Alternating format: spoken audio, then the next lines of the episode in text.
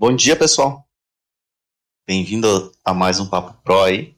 A audiência aos poucos está tá vindo, está vindo aí para o palco para que a gente possa estar uh, tá conversando. Hoje a gente trouxe um tema bem interessante aí. Na verdade, o intuito do tema hoje é trazer para vocês uh, algumas possibilidades de depuração, de entendimento de código. A gente vai dar algumas dicas uh, preciosas, de certa forma, né? lembrando do precioso, para que uh, muitas vezes quando você se pega num apuro ou ah, caiu no final de semana e está num apuro, precisa resolver o problema e geralmente tu não vai ter como recorrer aqui, porque às vezes a gente não está online. Geralmente online, mas a gente não está ali para conseguir te responder no momento. Então, é, é mais uma mão para que possa o pessoal é, dar prosseguimento com os seus trabalhos. É, aí temos hoje aí no, no, no, nossa, no nosso palco Elton, o Ítalo, a Juliana também. Pode ser que o pessoal, algo mais dos consultores venha. E eu vou explicar rapidinho aqui como vocês sobem para o palco. Tenho, uh, venham, venham discutir conosco, venham falar conosco, que é, é muito interessante isso. Para quem quiser subir para o palco, tem uma mãozinha bem do lado direito, no canto superior direito, é, que você clica e a gente vai aceitar, vai aparecer uma tarja verde, você vai também aceitar e vai vir para o palco. Lembra sempre de manter o microfone fechado para que não atrapalhe o que estiver falando e assim a gente vai alternando no palco entre sugestões, dúvidas, respostas, perguntas. Lembrando que a gente não é dono da verdade, a gente tem aqui é, dicas é, e soluções e algumas. Uh, não, não, é, não é bem como eu posso dizer, mas a gente vai tentar exemplificar para vocês de modo prático como vocês conseguem resolver algumas situações do dia a dia. Uh, o título daí é CBR do jeito certo, use a força, leia os fontes, até uma brincadeirinha aí do, do Star Wars, né? O Daniel colocou e a gente vou até ter uma imagenzinha aí no, no Discord. Quem não quiser subir para o palco, pode ir para o canal de texto também e escrever lá, que nem a já estava escrevendo antes de começar o Papo Pro. A gente vai ler a gente vai tentar discutir e assim a gente vai interagindo entre nós. Elton Ítalo querem dar uma introdução e falar um pouquinho? Pessoal, bom dia para todos. Né? É muito bom estar com vocês mais uma vez, seja aqui agora ao vivo, né? É, ou, ou, então na, na gravação depois. E a gente espera que vocês possam ficar à vontade também para poder comentar aí, né, a, experiência de vocês, até a experiência mesmo de vocês em ler o código do, do ACBR, é, a se esforçar, né, a, a, fazer isso, ou por que você não faz, não consegue fazer, para que a gente possa preparar também mais material, né, nos organizar também para poder ajudar mais vocês no futuro. Bom, então fique bem à vontade, né, para falar o que vocês não concordam, né, ou concordam, ou têm dificuldade também à medida que o papo for fluindo. Tá? Fique à vontade aí para compartilhar conosco sua né, opinião, no, seja no áudio, né, como o Julio Mar já falou, ou então no canal de texto aí. Bom dia, pessoal. O, olha, ler o código é, não é nenhum bicho de sete cabeças, é um eu confesso que às vezes eu me perco um pouco, né? É, tenho um pouco de dificuldade, mas os componentes não é uma caixa preta, né? Onde ninguém sabe o que tem lá dentro. Muito pelo contrário, né?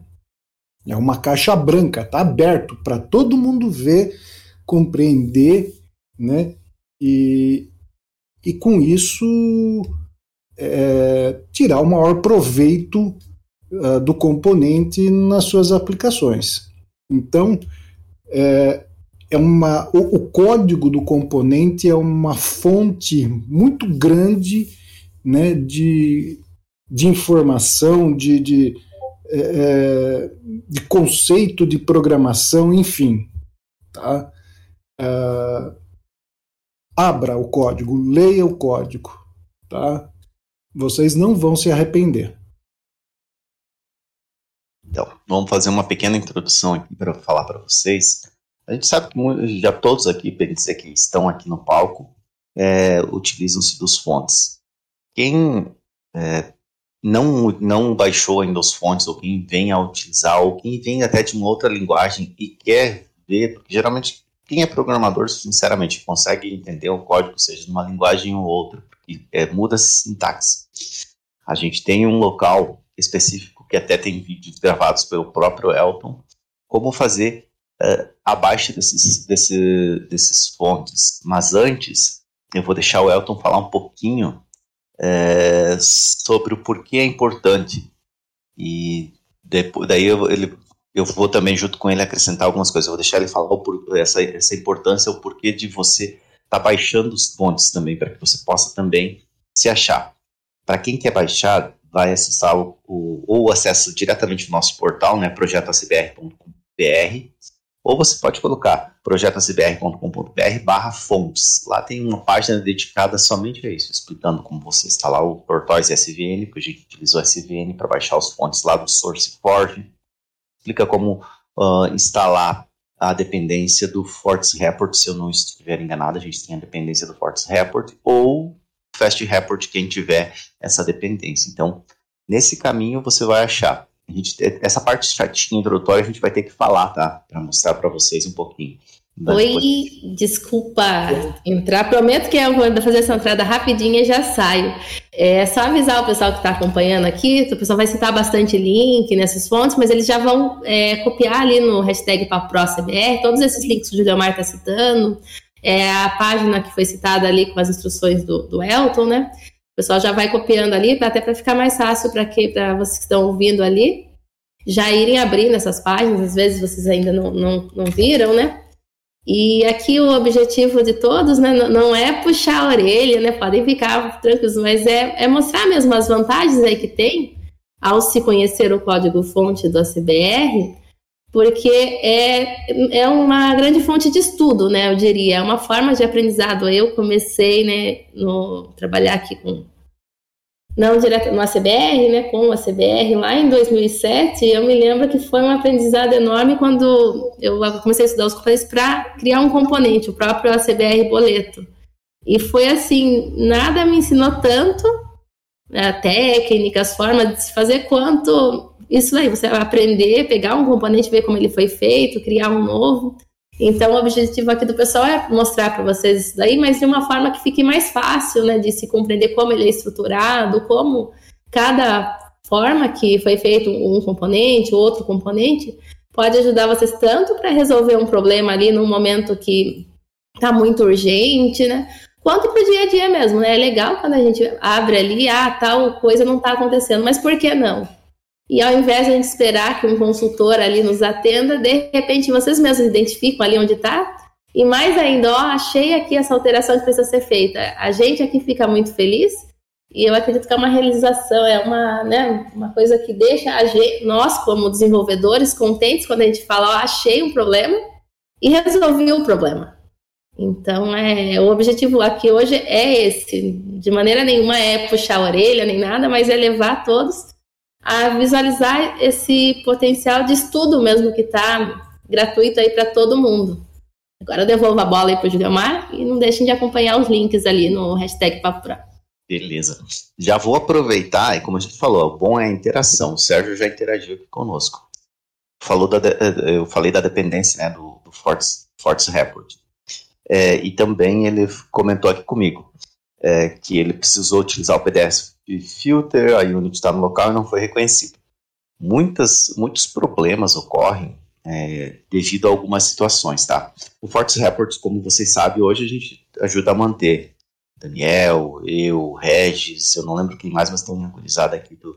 Desculpe se faltar o nome de alguém aqui, que uh, fazem as alterações, tá? Então, é, o que, que, ocorre muito, tá, Sérgio? E os demais também, só para dar um caminho. É, existiam versões anteriores e muitos, quando não conseguiam fazer exatamente a instalação, faziam cópias desses arquivos compilados, BPLs, DCUs, para pastas aleatórias ou até mesmo para dentro da própria pasta BPL ou DCP do, do, do, Delphi, seja no Delphi 7 que tinha pastinha BPL. Se vocês lembram bem, era lá em C, Program, Program Files, Borland, Delphi 7, Project, BPL. Então o pessoal fazia cópia muitos problemas de vocês ocorrem exatamente por ter esses arquivos ao redor. O que, que a gente sempre sugere é que você faça uma limpeza. De que forma? Você vai ter que pesquisar. Não, não vai existir outra forma. Tu vai ter que pesquisar pelo nome dos pacotes, que antigamente era diferente.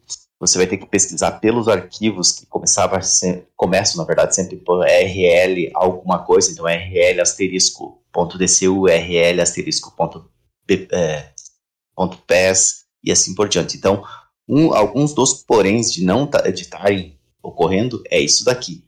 Porque a última versão que está no Git, e daí entra uma outra sugestão. Eu sei que muitos utilizam o SVN ou vão lá e baixam arquivos zip. Eu, eu sugiro para que faça um pouquinho de força para entender o que, e façam o clone desse repositório, utilizem diretamente o clone, façam a instalação pelo instalador. O que, que vai ocorrer? O instalador vai jogar certinho as pastas, vai setar os caminhos no, nos locais corretos, porque é, ele depende, o, o Report ele depende de ter no, nas variáveis de ambiente dentro do Delphi setado PET, senão ele não vai, claro, reconhecer o BPL, e hoje eles são dois BPLs, tá? Para quem não, quem está escutando hoje, o Forts Reports tem um BPL chamado DCL é, FRC, que é o designer, tá? Para modo designer, e tem o FRC BPL, que é para compilação. Isso é interessante para quem eh, tem o software uh, em pacotes, né, separa em pacotes, então ele não precisa levar essa parte do designer, ele só precisa levar o FRC. Então existe essa separação, igual o ACBR hoje também tem essas separações, se vocês notaram, para cada pacote tem o seu duplicado, começando com DCL. Então é para designer, entendeu? Então basta você fazer essa limpeza e fazer a instalação, e depois você vai rodar o, o instalador da CBR e ele vai funcionar certinho. Uh, Elton, puxa aqui para nós algo que é muito importante a gente trazer, pessoal. Fica bem à vontade. Então, Joelmar, eu acho que a, a, Juliana até chegou a mencionar né, um, um pouquinho sobre por que, que é bom você ler fontes, né, ler o código-fonte do ACBR. Eu acho que isso é, é o que a gente é, queria mais passar para todo mundo, né, a importância de você ler código-fonte, sabe? É, tem um erro comum entre nós programadores, né? Eu me incluo nessa aí porque eu já falei isso muitas vezes, já perdi a conta de quantas vezes eu falei, né? E ultimamente eu tenho visto que é um, é um erro comum, na verdade, a gente falar isso. É o seguinte: é, eu odeio ler código de outra pessoa.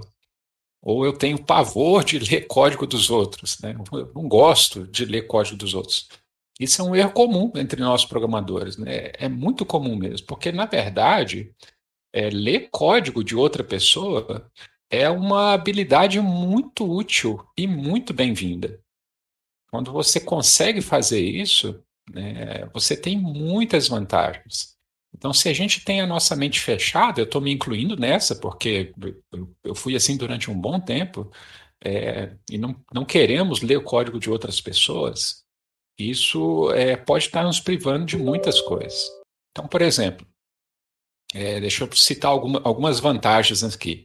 Você aprender a ler código de outras pessoas. Você vai ver e vai aprender outras estratégias quando você lê código de, de outras pessoas. É, quando você lê código de uma outra pessoa, você vai conseguir perceber alguma estratégia para um problema que você talvez esteja lidando, ou que talvez no futuro você vai ter que passar por aquilo. E hum, a gente deve ser humilde e admitir que tem muito programador bom por aqui, né? Não só no Brasil, mas no mundo inteiro, e que resolve muitos problemas, né? É... Que, que talvez a gente não saiba como sair daquele lugar. Então, a gente precisa aprender a ler o código de outra pessoa e isso vai nos ajudar a aprender a, a ler situações, a resolver situações que a gente não conseguia né, a, a, resolver antes. Uma, uma, outra vantagem, né, quando você aprende a ler código de outras pessoas, você faz isso, você se esforça, é, isso te permite você escrever um código mais limpo, é, porque você está vendo ali no o código, naquele código que você está lendo, você consegue perceber, assim, mas por que, que esse código é tão difícil de ler? O que está dificultando a minha leitura dele? Né? O, que está me atrapalhando aqui lendo, lendo esse código? Por que, que eu estou agarrado aqui? Eu não estou entendendo esse código. Por quê? Você consegue analisar aquilo ali. Então, quando você for escrever o seu código, você vai escrever levando isso em conta. Que a, essa estrutura que eu estou usando aqui não é fácil de ser lida. Já essa aqui já é mais fácil. Ou então, talvez, na hora que você lê o código da outra pessoa, você vai perceber, puxa, mas que código simples que é isso aqui, olha que coisa bonita. Eu vou copiar para mim. E aí você consegue fazer da mesma maneira.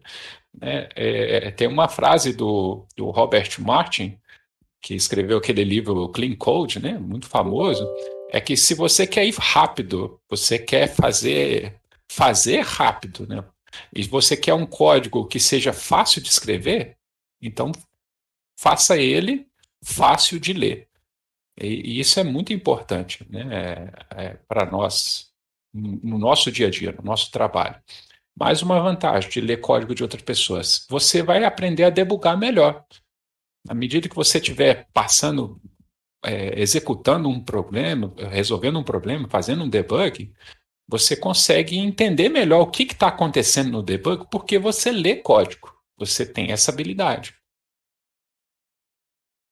Mais uma vantagem, uma última, outra vantagem aqui, é permite você trabalhar em equipe. Se você não lê código, você não, não lê código de outra pessoa, você não consegue trabalhar em equipe. É, por exemplo, imagina eu e o Julio Mato estamos trabalhando junto, né? É, se eu não entendo o código dele, se eu não consigo entender o código dele, não consigo ler o código dele, como é que eu vou sugerir para ele fazer alguma melhoria? Né? Se ele não entende meu código, como é que ele vai corrigir um erro que eu tenha feito? Não vai. Então, você nunca vai conseguir trabalhar em equipe se você não ler código de outra pessoa. E por último, a, última vantagem, porque eu vou citando aqui, são só algumas né, que eu estou citando, é, você vai conseguir ler código mais rápido. À medida que você lê código, né, isso se torna uma habilidade que permite você ler código mais rápido, você vai passar menos tempo lendo código é, e vai poder produzir mais, escrever mais código. Né? É, o Diego até comentou aqui ó, no, no Papo Pro CBR uma outra frase desse mesmo Robert C. Martin, né, do, do livro Clean Code, que o programador passa 10 vezes mais tempo lendo o código do que escrevendo.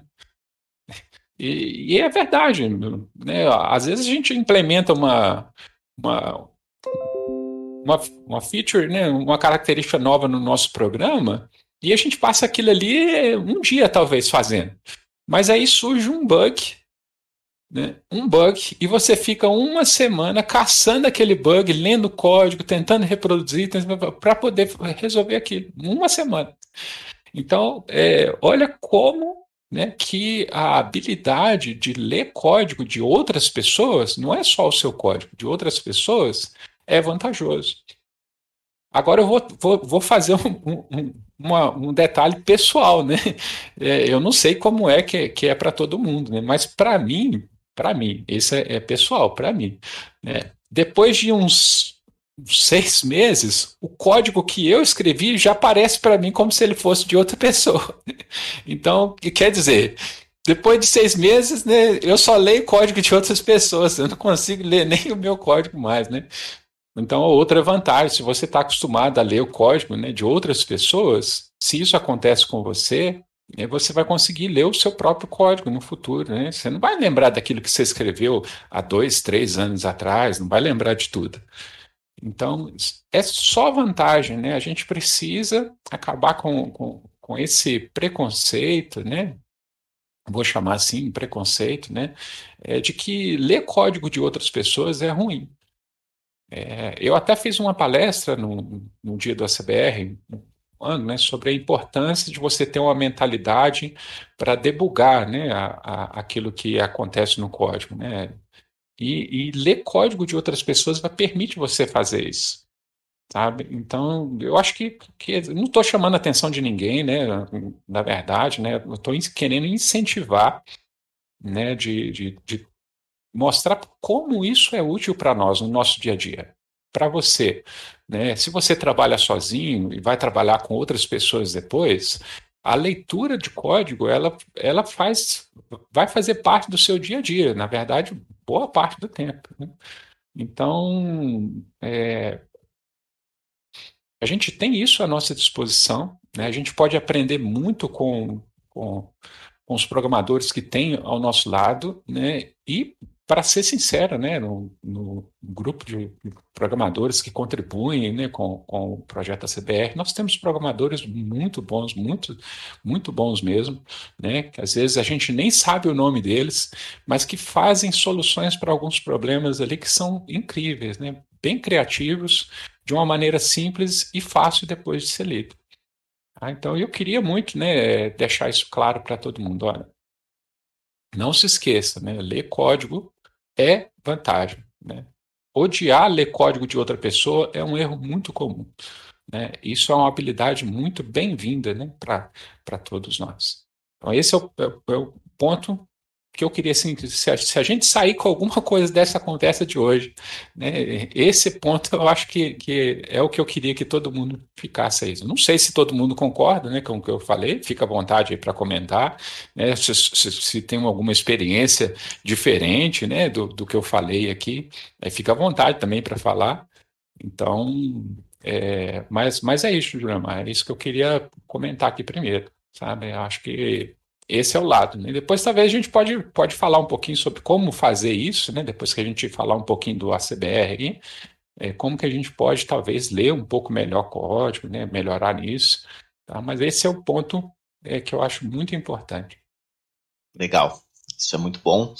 É, eu vi aqui que o pessoal começou a interagir conosco, e a, até aproveitando um pedacinho da sua fala, se a gente entrar aqui em alguns pontos que a gente tem bem definido aqui, dos fontes, é, quando você entra no teu código, depois de uns seis meses, você acha que ele continua achando ele lindo, quer dizer que alguma coisa está errada contigo, tá? Isso até vocês mesmos citaram. O, o, o, Robert C. Martin fala isso no Clean Code. Então, cada vez que tu entra e você olha e vê alguma coisa diferente, você vai, coloca a mão, altera, melhora aquele código. Se você ficar deixando ele daquele mesmo jeito, você vai, você tá, acaba de, não, não melhorando nem você como desenvolvedor e nem o teu código, né?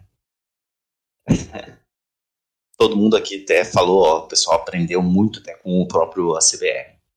Eu vou falar um pouquinho rápido aqui de, de algumas pastas, mesmo que a gente já tenha discutido em alguns outros programas, é bom a gente retomar para que o pessoal possa também quando a gente fala assim, algumas vezes a gente vai dar umas respostas pro pessoal com dúvidas, e a gente diz, ó, oh, você viu em tal local, então a gente já está explicando para que o pessoal possa entender. No Trunk 2, não sei se alguém já teve a curiosidade, mas antes do Trunk 2 a gente tem algumas pastas. Se você colocar, ao invés de Trunk 2 e colocar custo, tem, uh, o pessoal tem costume de subir os manuais de eh, documentos fiscais, manuais de banco, manuais de SPED. Então a gente tem ali um, um local chamado Tools que você pode é, fazer isso, tá? Tem ali. A gente também tem as tags e brands. Uh, no brands a gente geralmente ainda está lá parado algumas coisas para serem feitas, então você pode ir lá e conferir. Então você tem isso. E a gente trabalha diretamente no Trunk 2. Com isso, no Trunk 2, você vai ter lá uma disposição de.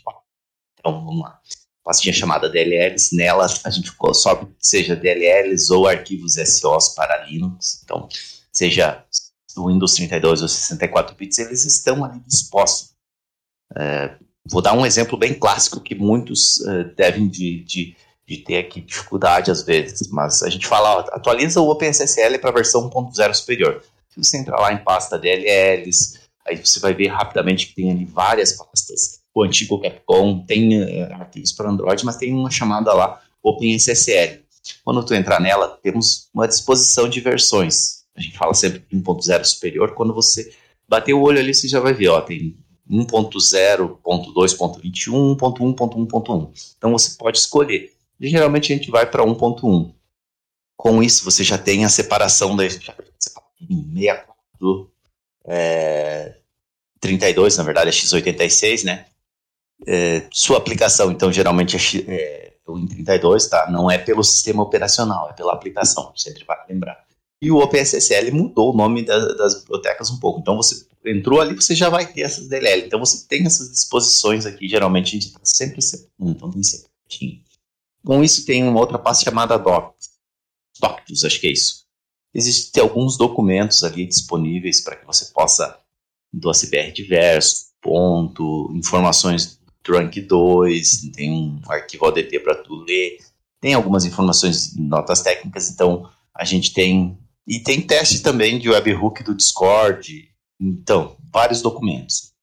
Quando falamos de exemplos, basta você entrar na pasta exemplos e você já vai ter um, um bem distribuído as pastas semelhante às fontes, que é grandes grupos e depois a gente vai subdividindo eles. Então, no grande grupo aqui você cai diretamente nos exemplos maiores. Ah, a CBR TXT, mas o que, que TXT faz? TXT tem SPED, tem se integra, tem arquivo PAF, então você vai entrando.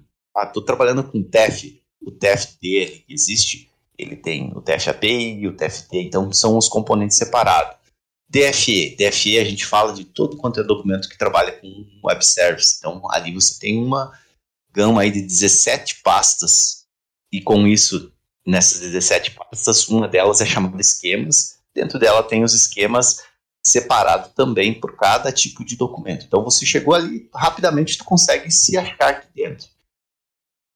Vou ressaltar uma situação que esses dias alguém me perguntou e eu lembrei na hora. É, preciso trabalhar com alguma coisa que trabalha com web, mas não é documento fiscal. Vou para o TCP. Ah, mas não tem o componente. Exatamente o que? Eu vi CBR e BGE.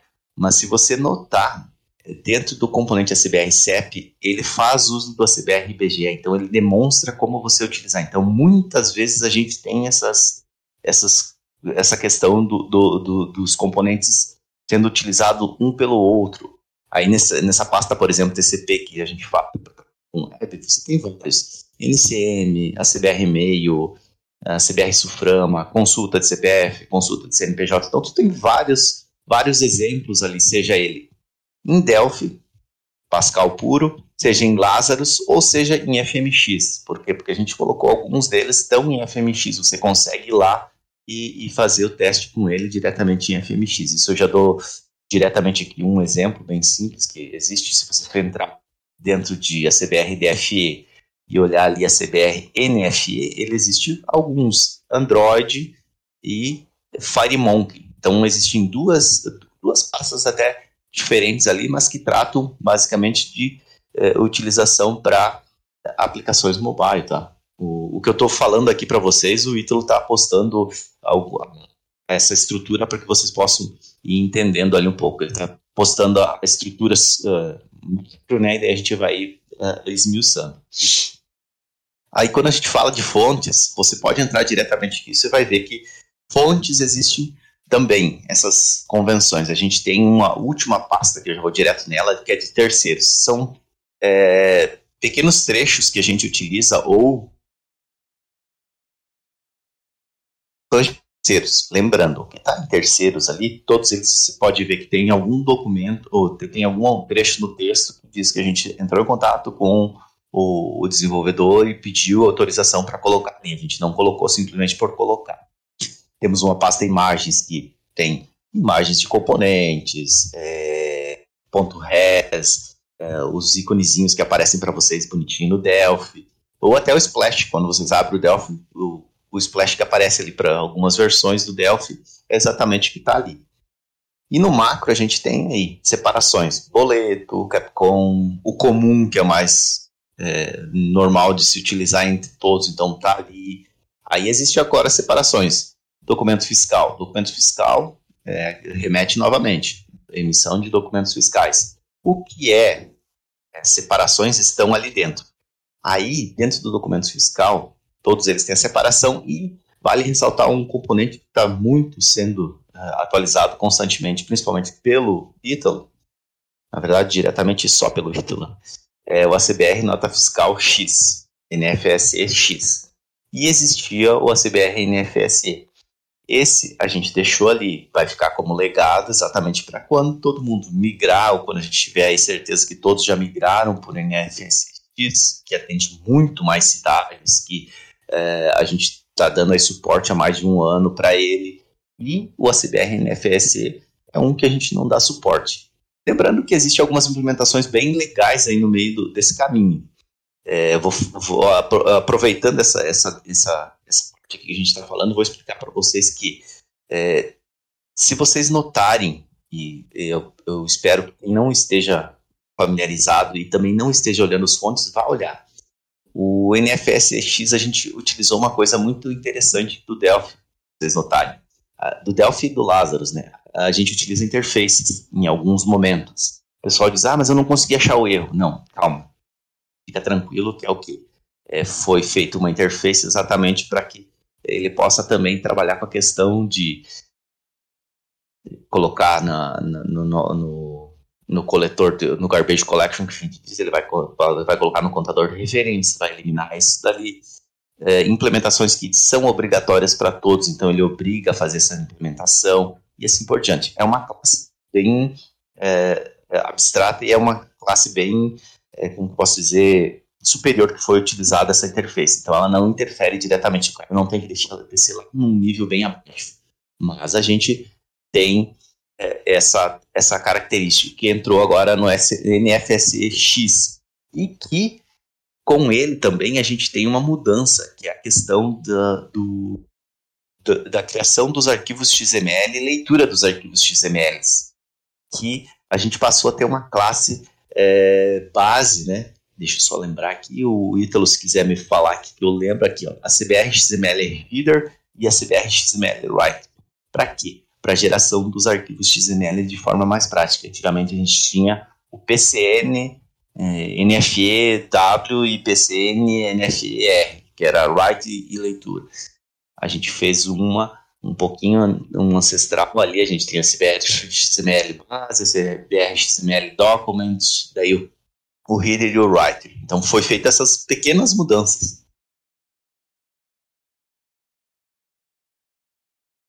Ah, a gente já vai falar isso. Eu, desculpe, eu parei aqui para ler só o que o Diego falou ali. Eu já vou, já vou ler aquele ponto que ele está falando ali para nós. Uh, então, é, essa estrutura dentro do ACBR DFE. Daí cara, se for falar aqui, bloco X, bilhete de passagem eletrônico, CTE, social, MDRE, GTIM. GTIM é um componente recente aí, nosso, é, para poder fazer a leitura do, do web service. Reinf, ou SAT, WS. Então, existe essa situação aqui.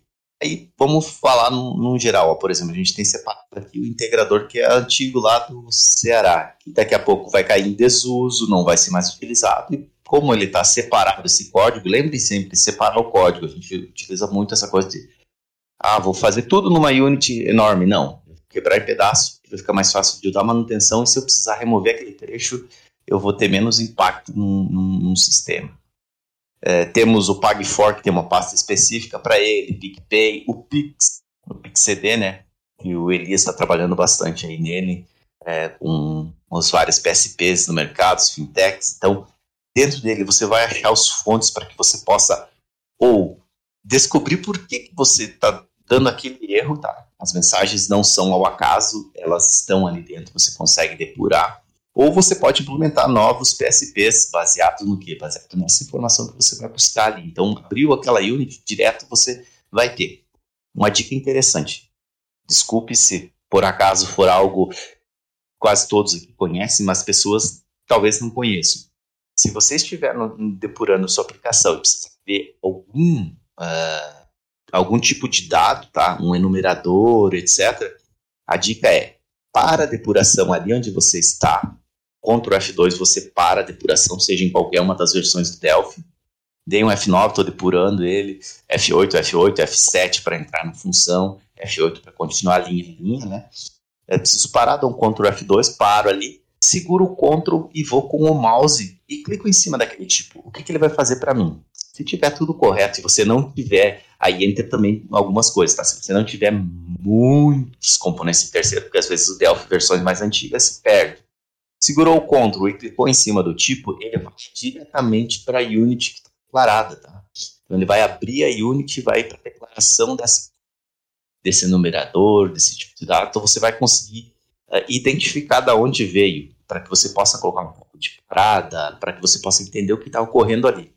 Outra coisa que é, também vai aí como dica, se você estiver precisando ver uma Unity e eu não consegui abrir ela com o Ctrl click igual, você pode ir lá na uses e você vê que tem algumas units. Eu preciso ver a PC, é, a CBRX conversão. E eu preciso abrir ela para mim ver o que, que ocorre. Eu posso segurar o Ctrl e clicar com o mouse. Caso ele não, para você só simplesmente deixa o cursor do mouse do teclado, perdão, no meio do texto e dá um Ctrl Enter. Ele vai abrir a unit automática para você. Aí existe mais uma situação que vale a pena comentar aqui e que quem tiver dúvida volta um dia e pode entender. A gente sugere para que você deixe marcado lá somente libxx quando você faz lá roda o instalador. Por quê? Porque se você fizer alterações das units, estiver compilando, você vai ter alterações que você não sabe por que, que ocorreu aquilo. Sem querer, você foi lá e abriu uma unit depurando do, do ACBR, fez alteração sem querer, deu um enter, tá? compilou o ACBR primeiro. Não, foi porque foi feita essa alteração local e ele toda vez ele fica recompilando todos os seus componentes. E daí, se você não tem, por exemplo, uma pasta de output, o que, que ele vai tentar fazer? Ele vai tentar gerar junto à sua pasta. Então ele vai tentar compilar, vai gerar o, o arquivo DCU novamente junto à pasta do ponto. Então, se você entrar lá, tu vê aquela bagunça que uh, tem o nome do, da unit.paz e embaixo já tem a unit.dcu. Uh, a mesma coisa seria nos seus fontes. Então, se você for lá no teu projeto, nas opções de projetos, todos eles existem, tá? Desde as primeiras versões do Delphi, tu tem lá. Ou tu cria uma pasta, ou você pode colocar as configurações das mais recentes, que são o quê? é, cifrão, abre parênteses, plataforma, fecha parênteses, esse ele vai dizer a plataforma, então Windows, Android, etc. Você vai compilar e o config. Então, cifrão, abre parênteses, config, abreviado mesmo, fecha parênteses, e daí ele vai dizer Win32, Win64 e assim por diante. Então, você tem essa separação e ele vai o quê? Compilar ali, se for necessário, não vai fazer bagunça de jogar units perdidas para dentro de toda a aplicação. Mas o mais interessante sempre é deixar o libxx marcado, que quando você compilar, etc. ali. Se você precisa depurar, fique tranquilo. O instalador vai lá e joga no Browsing Path, tá? O Browsing Path é o local que a gente utiliza para fazer a depuração das units. Então elas vão instalar para que você coloque o pontinho de parada e vocês possam andar com ele normalmente. Vai mais uma dica aí falando em depuração. Quando você colocar um ponto de parada e você compilar ele não cair exatamente onde você está achando lá ele, você for dando F8 e ele depurando, o que, que acontece? Ou você fez atualização do SVN e não fechou o Delphi e rodou o instalador, ou você fez alguma alteração na Unity e salvou ela, ou até mesmo tem um, uma quebra de linha ali no meio que ele não está ocorrendo isso. Então, fecha a ideia, roda o instalador, ele vai corrigir certinho, porque ele vai, na verdade, recompilar, porque ele está utilizando uma DCU antiga. Então, ele faz referência com a DCU com o arquivo base. Então, ele vai estar tá dizendo, ah, eu estou na linha 10 aqui, mas lá na Unity que eu compilei, ele está lá na linha 20. Então, você vê aquela diferença no, no depurar. Tá?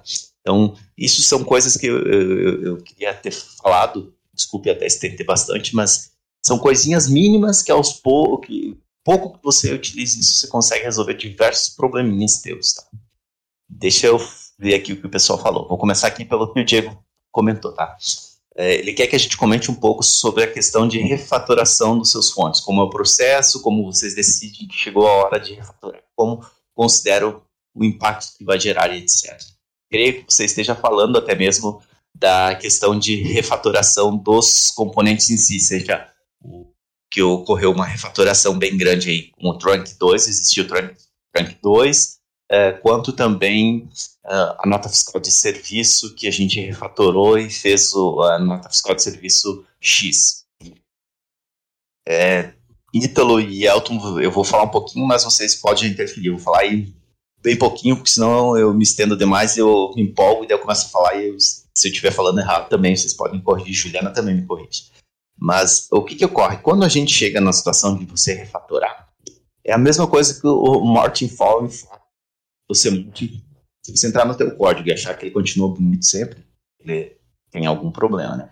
Mas as situações de a gente refatorar foi o quê? A forma que estava do Trunk para o Trunk 2 era a forma que estava a emissão de documentos fiscais. Tinha muita repetição de código, tá? porque a gente foi.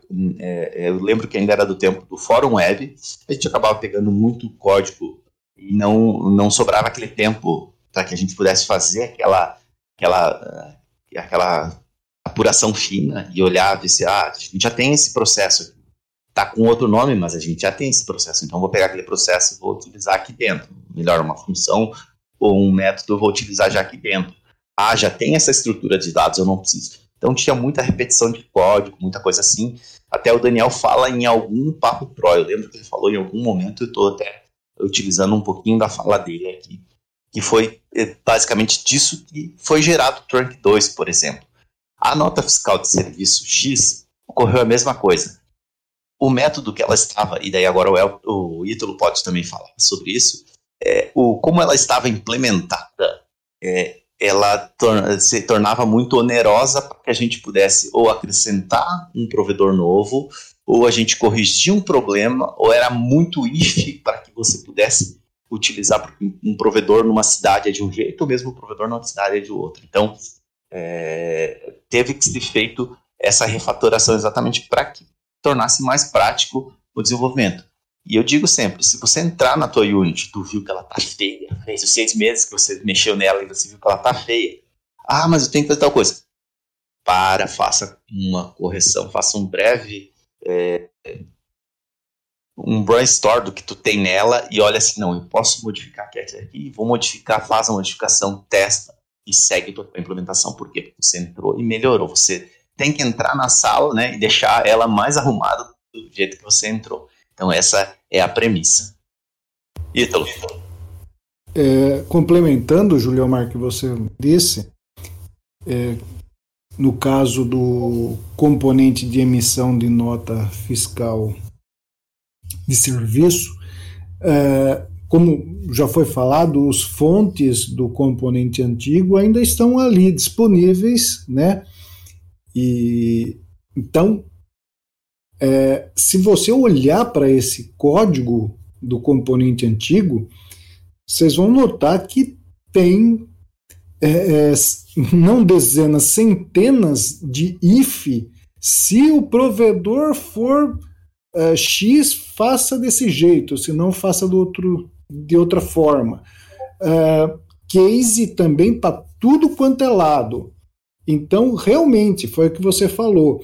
É, a manutenção, né, da manutenção nesse código, né, para que o provedor A funcione sem gerar efeito colateral para os demais, estava se tornando muito complicado, muito complicado mesmo, né? Então, é, foi necessário é, fazer esse refactoring no componente e, e o uso da interface que você comentou né, é, facilitou muito, mas muito mesmo, é, é o novo componente né, na, é, na, separação do, dos códigos. Né? Então hoje a gente consegue não só implementar um, um, provedor novo, mas dar manutenção naqueles que já existem, sem comprometer em nada né, uh, os demais provedores. Né? Então, realmente isso, uh, esse refactoring, né, que muitos uh, têm um certo receio de deixar de lado o componente antigo e, e ir para o novo, né? é, mas é, melhorou bastante o código e, e, e, alguns relatos aí, né, é, diz que o componente novo se tornou mais rápido do que o antigo, né? E, e eu, uh, um tempo atrás, analisando o código do PAG4, né, o componente ACBR PAG4, ele estava seguindo o mesmo caminho do componente de nota fiscal de serviço. Quer dizer, ele estava virando um balai de gato. Um monte de if, um monte de case, né? E, e olha que só tinha meia dúzia de bancos implementados. Imagina a hora que isso daí chegar a ter aí 50, 100 bancos. Vai ficar é, é, horrível. Quem é que vai conseguir dar manutenção nisso daí, né? Uh, desse jeito. Então eu peguei e falei, não, vamos parar, né? E vamos reescrever isso daí. A, foi aplicado a mesma técnica de interface, né? E hoje o, o Pag4 está extremamente simples né, de se dar manutenção e implementar novos bancos. Então, uh, foi o que você falou, nós temos que olhar o código né, e, e sempre achar que ele está feio e tentar melhorar ele. Oh, às vezes o, o, pessoal parece que tem uma ideia de que a gente acorda num dia, né? E vamos dizer, ah, o, que, que nós vamos atrapalhar o pessoal hoje que está usando a CBR? Ah, já sei, vamos refatorar o código e vai atrapalhar todo mundo. E não é bem isso que acontece, né, pessoal? A gente não acorda querendo acorda, atrapalhar todo mundo aí, é, igual o Pink, o cérebro lá, né, do, do, desenho lá, acordava querendo dominar o mundo, né? Não é essa a ideia, não, né? É... A gente espera da sexta-feira, né, Elton? é, o dia da maldade é sexta-feira. Pois é, mas não é essa a ideia, né, gente? A, a...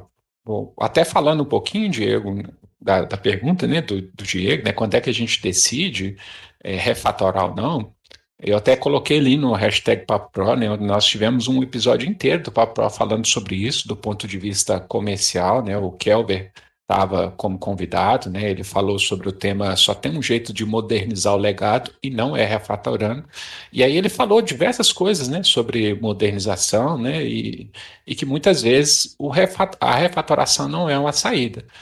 Em especial do ponto de vista comercial de uma software house. É, é muito interessante.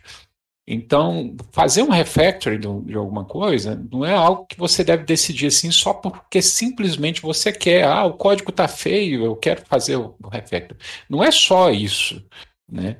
É, em especial no caso do ACBR, né, que nós não, não atendemos clientes diretamente é, lojas, né? assim, não, não é esse o nosso caso, né? nós atendemos desenvolvedores, software house, então a gente precisa tomar um certo cuidado é, para poder não quebrar né, a, a, solução que a gente já está fornecendo para vocês.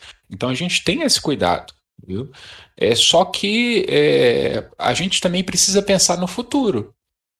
Então é a mesma é a mesma coisa de você pensar o seguinte, olha, você tem uma uma casinha, né?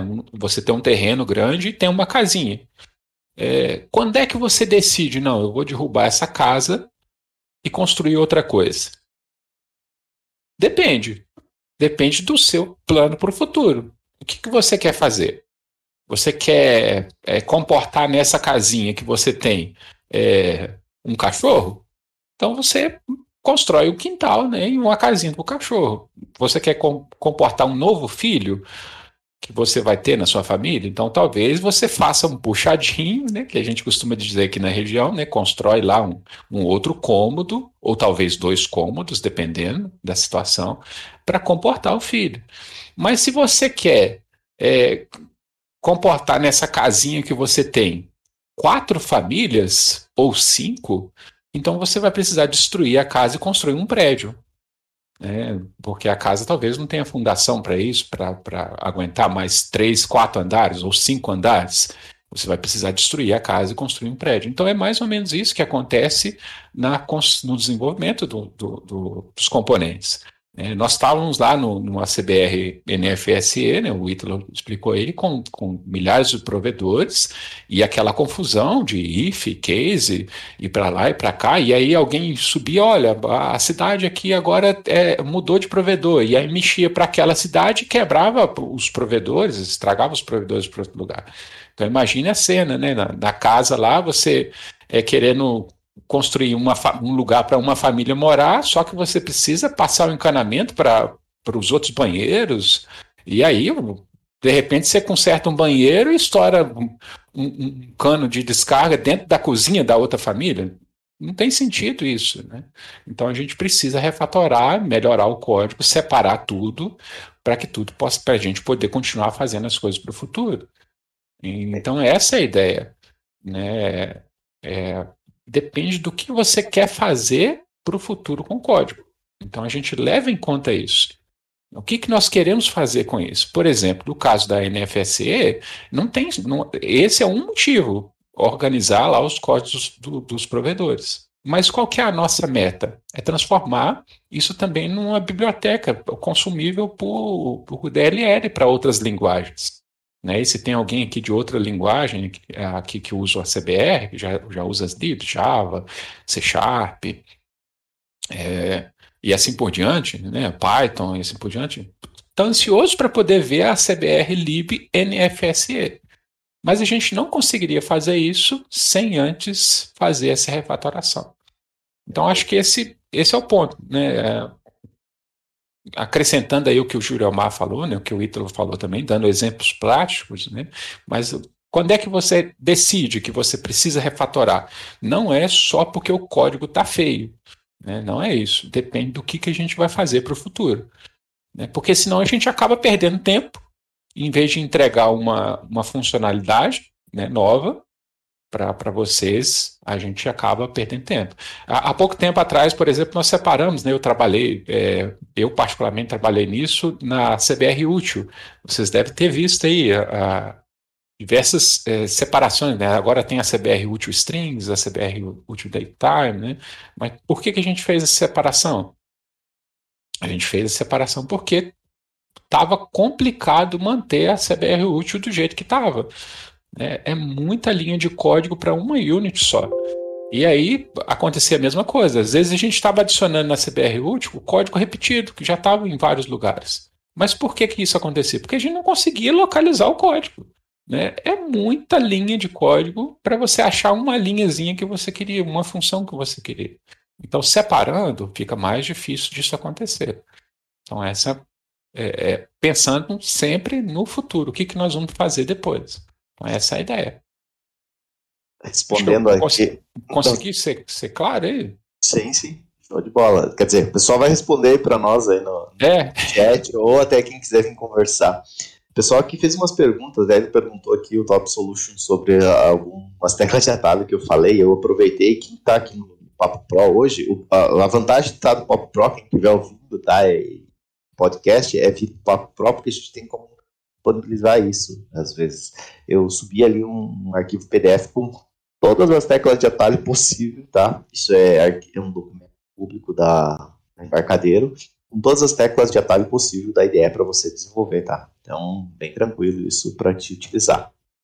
Vou aproveitando aqui e respondendo. José Newton aqui perguntou como deixar o pós-printer uh, para testar o CBR NFE Android no equipamento da Tectoy. Se você notou lá, ele, o modelo, existe um modelo PP ESC SAMI. Não sei se você havia notado isso, mas é, ele existe ali. Então basta você colocar esse modelo ESC SAMI e, claro, a página de código. Ele basicamente ele já seta ali o PC 850, mas você pode fazer teste com alguns. Mas ele tem um modelo é, ESC SAMI então, se você colocar o AskSami lá, pode perguntar, pessoal, questão de, de, de, de fontes aqui, pode aproveitar o mesmo dia que a gente está falando aqui e a gente vai respondendo. Vocês colocam o, o, o PP AskSami e vai fazer a impressão tranquilamente. Eu tenho um D2 Mini aqui para para brincar que a Tectoy mandou aí, eu uso ele e é exatamente esse modelo que eu utilizo para fazer impressão. Acho que tive um Intensive Delphi recente, que eu mostrei exatamente esse equipamento é, funcionando e fazendo impressão emitindo a NFC com ele. É, eu vou aproveitar aqui, eu, te, eu, tenho aqui mais alguns itens, mas eu vou responder bem rapidamente aqui. Eu vi que o pessoal escreveu mais algumas coisas aqui.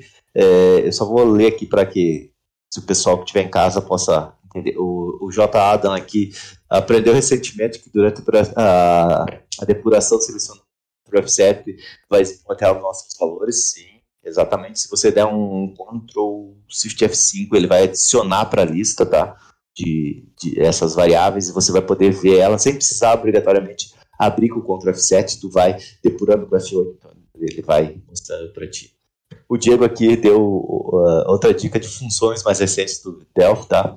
Se você clicar com o botão direito do mouse sobre o breakpoint, vai aparecer o breakpoint as properties. Sim, exato. Você pode alterar valores dadas variáveis, se você quiser, tanto do F7 quanto essas properties, tu pode também colocar é, para ele validar um valor, quero que passe lá no registro sem pare no registro sem aire.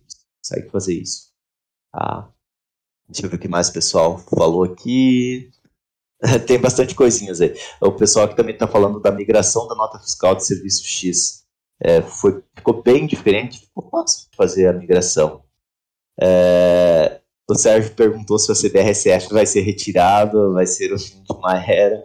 Então, ele vai ter que ficar por bastante tempo aí até o fim, né? Porque, por exemplo, quem conseguiu lacrar ultimamente as impressoras vai ter aí cinco anos, mais ou menos, uma, uma estimativa, né? É, vai ter uns cinco anos, mais ou menos, da CBRCF. E muita gente, é, isso vale para quem não. É, eu já vou falar uma coisa aqui que o nosso amigo Panda lembrou. É, isso vale para alguns. O pessoal utilizava o CBRCF para fazer os seus PDVs e muita gente não quis tirar e aproveitou já a CBRCF utilizou a CBRCF virtual. A gente tem o virtual para SAT, para NFC e mais um outro que eu agora fugiu a memória. Você conseguia colocar esse componente, deixar teu CBRCF normal, uh, configurar ele como se saísse no arquivo TXT e ao final ele emitia NFC ou emitia o SAT. Então muita gente tem isso, então não tem como a gente retirar e nem vai ser retirado assim. Muita coisa a gente é, tem exatamente ali para manter compatibilidade com muitos softwares que é, utilizam dele, então não tem como fazer essa retirada.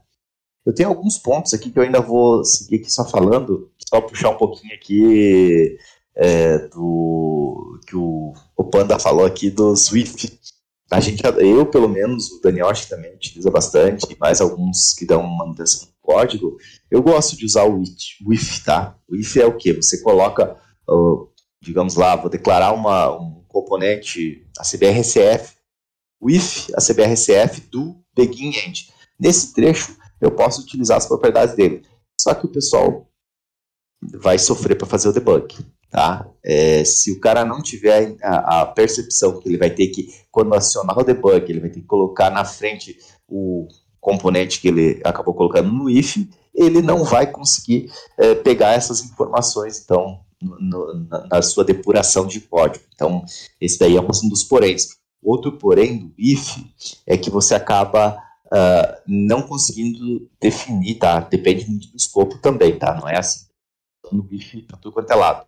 Mas no escopo geral, se você utilizar o if eh, e um, com dois componentes junto, muita gente coloca lá o if, a CBRCF, vírgula, isso é possível, tá? Vírgula CBRNFE do begin. Aí você tem lá duas propriedades chamadas log, por exemplo, para qual dos componentes que ele vai utilizar, entendeu? Tem que tomar muito cuidado quanto a essa situação. Ou eu estou utilizando dentro de um formulário, então isso são coisinhas que você vai ter que tomar um cuidado, mas ele é bom você consegue utilizar. Tem muita gente contra, tipo o Panda aqui. O Panda vem com as duas, os pés na voadeira contra os WIF aqui. Mas é bom para você fazer esses desenvolvimentos códigos. É, eu tenho aqui mais alguns itens que eu vou falar. Conver, conversões e nomenclaturas. Muita gente vem e pergunta também no fórum: ah, mas eu queria converter, tem um enumerador lá, queria converter.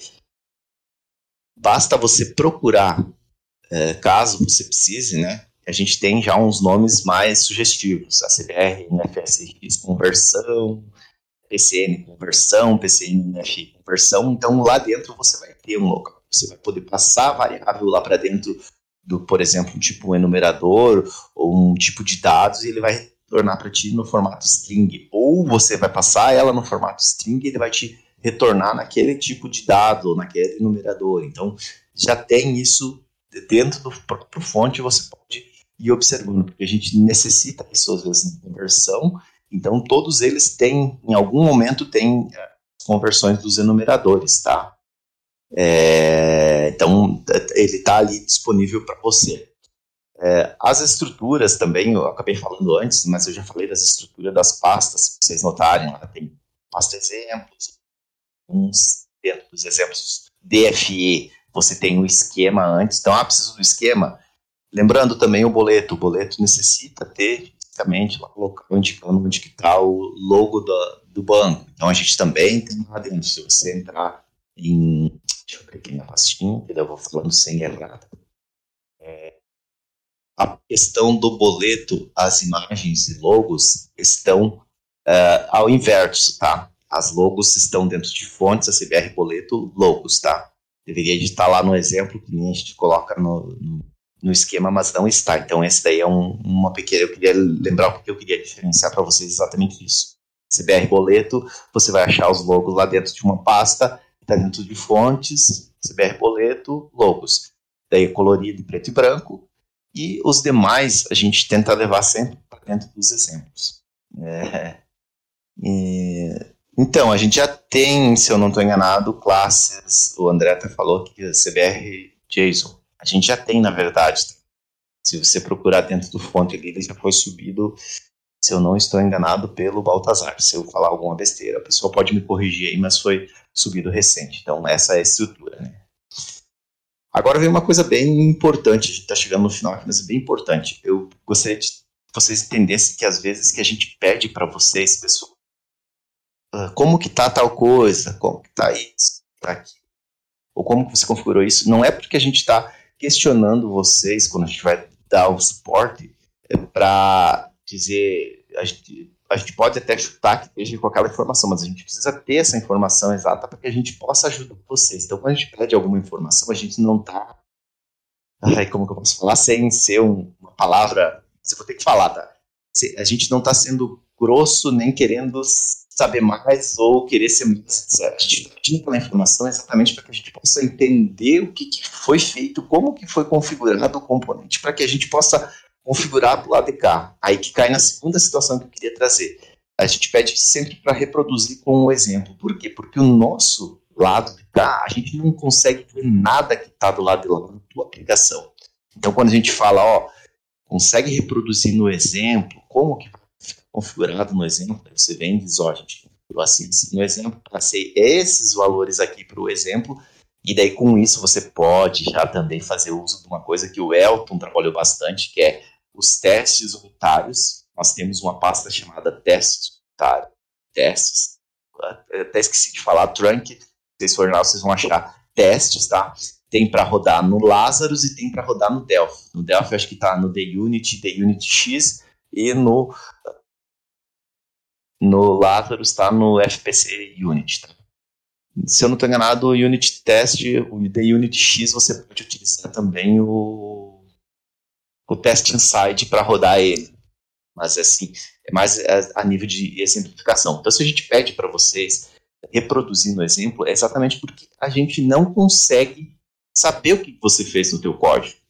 Ou por que, que aquele teu código. E muitas perguntas que a gente faz, às vezes, parece ser uma pergunta tola ou uma pergunta repetitiva, mas é para que a gente possa entender como que você fez do teu lado e reproduzir do lado de cá para conseguir cair na mesma situação se a gente até posta alguns links às vezes, é porque esse, essa informação, uma, um exemplo agora recente, que quem for escutar o podcast, foi feita uma alteração no,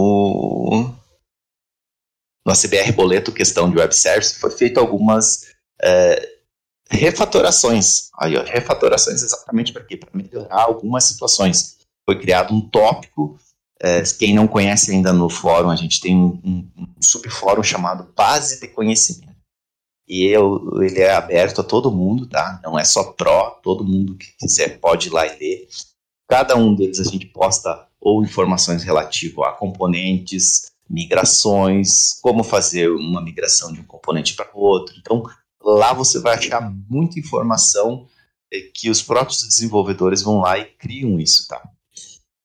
E com isso eu vou já indo um pouquinho adiante aqui, se eu estiver falando aqui, vocês quiserem falar alguma coisa no meio, Elton, Ítalo, Juliana, abra o microfone e fale, tá? É, quem quiser contribuir com o ACBR, com fontes, a gente já pede, cara, vá no fórum, ache o subfórum relativo àquele componente, cria um tópico e anexa os fontes lá. Por quê? Porque a gente tem um histórico lá, porque a gente não tem ele aberto, o SVN não é aberto para todo mundo ser commit, né? Porque senão ia ser um, um, de certa forma, um problema, porque cada um ia querer de uma forma, né? Então você vai lá e cria, traz, diz as informações, traz o manual, traz os testes que você fez, se for, por exemplo, uma impressão, ou gerou um XML diferente, ou testou uma cidade nova, etc. Então, tu vai lá e anexa esses arquivos, a gente vai provavelmente criar uma, uma task Scrum, que a gente tem também um Scrum para poder uh, alinhar né, e colocar na, que é para ser feito. A gente vai colocar lá na lista de, de tarefas e algum dos committers, desenvolvedor, vai pegar aquele código, é, vai pegar aquele código, vai validar e vai subir. Então, eu queria é, falar isso. Elton, Ítalo, Juliana, querem falar alguma coisa que eu tenha esquecido aqui no meio? Se não, vou pedir para vocês já uh, puxarem aí o, o, as considerações para que a gente possa encerrar hoje. Eu espero que uh, tenha contribuído de alguma forma. Uh, eu, eu, eu, eu, assim, eu quis trazer isso para vocês. Na verdade, a Juliana pediu para nós um, uma informação, como que a gente trazer alguma coisa boa para que vocês possam. Eu, eu pensei diretamente o quê? Como ajudar vocês a se acharem nos fontes, a depurarem o porquê de a gente faz algumas questões. Então a gente está trazendo aqui exatamente para que vocês possam também é, aprender com os fontes e melhorar o código de vocês e também, se quiserem ajudar a melhorar o código da CBN, também todo mundo fica à vontade. Uma, uma coisinha só que eu vou aproveitar aqui antes de fechar. É, quando você precisar fazer uma alteração, que essa alteração para vocês tenha que ser obrigatória, mas não encaixa e a gente acaba declinando de subir no SVN, eu vou dar uma dica. Utilize um helper. O que é um helper? Procura lá na DocWiki do Delphi, você vai ver como criar um helper. O helper existe faz tempo no Delphi, tá? E tem situações que você vai poder criar esse helper para o quê? Sobrescrever algum método ou criar algum método novo dentro do componente sem alterar diretamente os fontes do ACBR. Assim, você atualiza o ACBR e o teu código continua funcionando, sem você se preocupar se ele não atualizou ou atualizou. Então, a dica que fica é criar um helper em cima de alguma coisa. Gurizada, vocês. Pessoal, eu vou, deixa eu começar falando do, do, do, final, então, né? A gente queria agradecer a vocês mais uma vez aí pela atenção, né? Eu, eu particularmente agradeço. Muito obrigado mesmo, né? É, a frase é use a força, né? Leia os fontes. Lembre-se que isso é vantagem para você, né? A curto e a longo prazo, né? A gente é, não está de forma alguma querendo chamar a atenção de ninguém, pelo contrário, né? Nós gostamos muito do, da comunidade do ACBR e a gente quer continuar ajudando vocês, né? E, e se vocês quiserem continuar nos ajudando também, né, entendendo melhor o código da CBR, sugerindo melhorias, é, vocês lendo o, o, código, isso vai, vai nos ajudar. A gente espera que, que as informações tenham sido bem úteis mesmo para vocês, como o Juliana mencionou, né, a gente tentou fazer uma visão geral aqui, né, talvez é, vocês podem depois comentar, né, quais são as dificuldades que vocês estão tendo, né, ao ler o código da CBR, abrir para nós, eu abro o coração para nós, né, fala o que é que está acontecendo, né, a gente pode tentar melhorar no que for possível, produzir mais conteúdo desse tipo, se vocês é, acharem interessante, né, e, e, é isso. Muito obrigado mais uma vez pela atenção, obrigado, Juliomar, né, o pessoal também, o Ítalo. É, acho que não, não tenho muito a acrescentar hoje, não. Tá? É, é, é isso aí. Bom dia para todos. Pessoal, eu, eu via esse papo de hoje não como um puxão de orelha em nenhuma, e, e sim como uma aula. Né? O Júlio Omar, o Elton, né, deram uma aula aqui né, de de interpretação de código, né? Isso que eu que eu vi, né?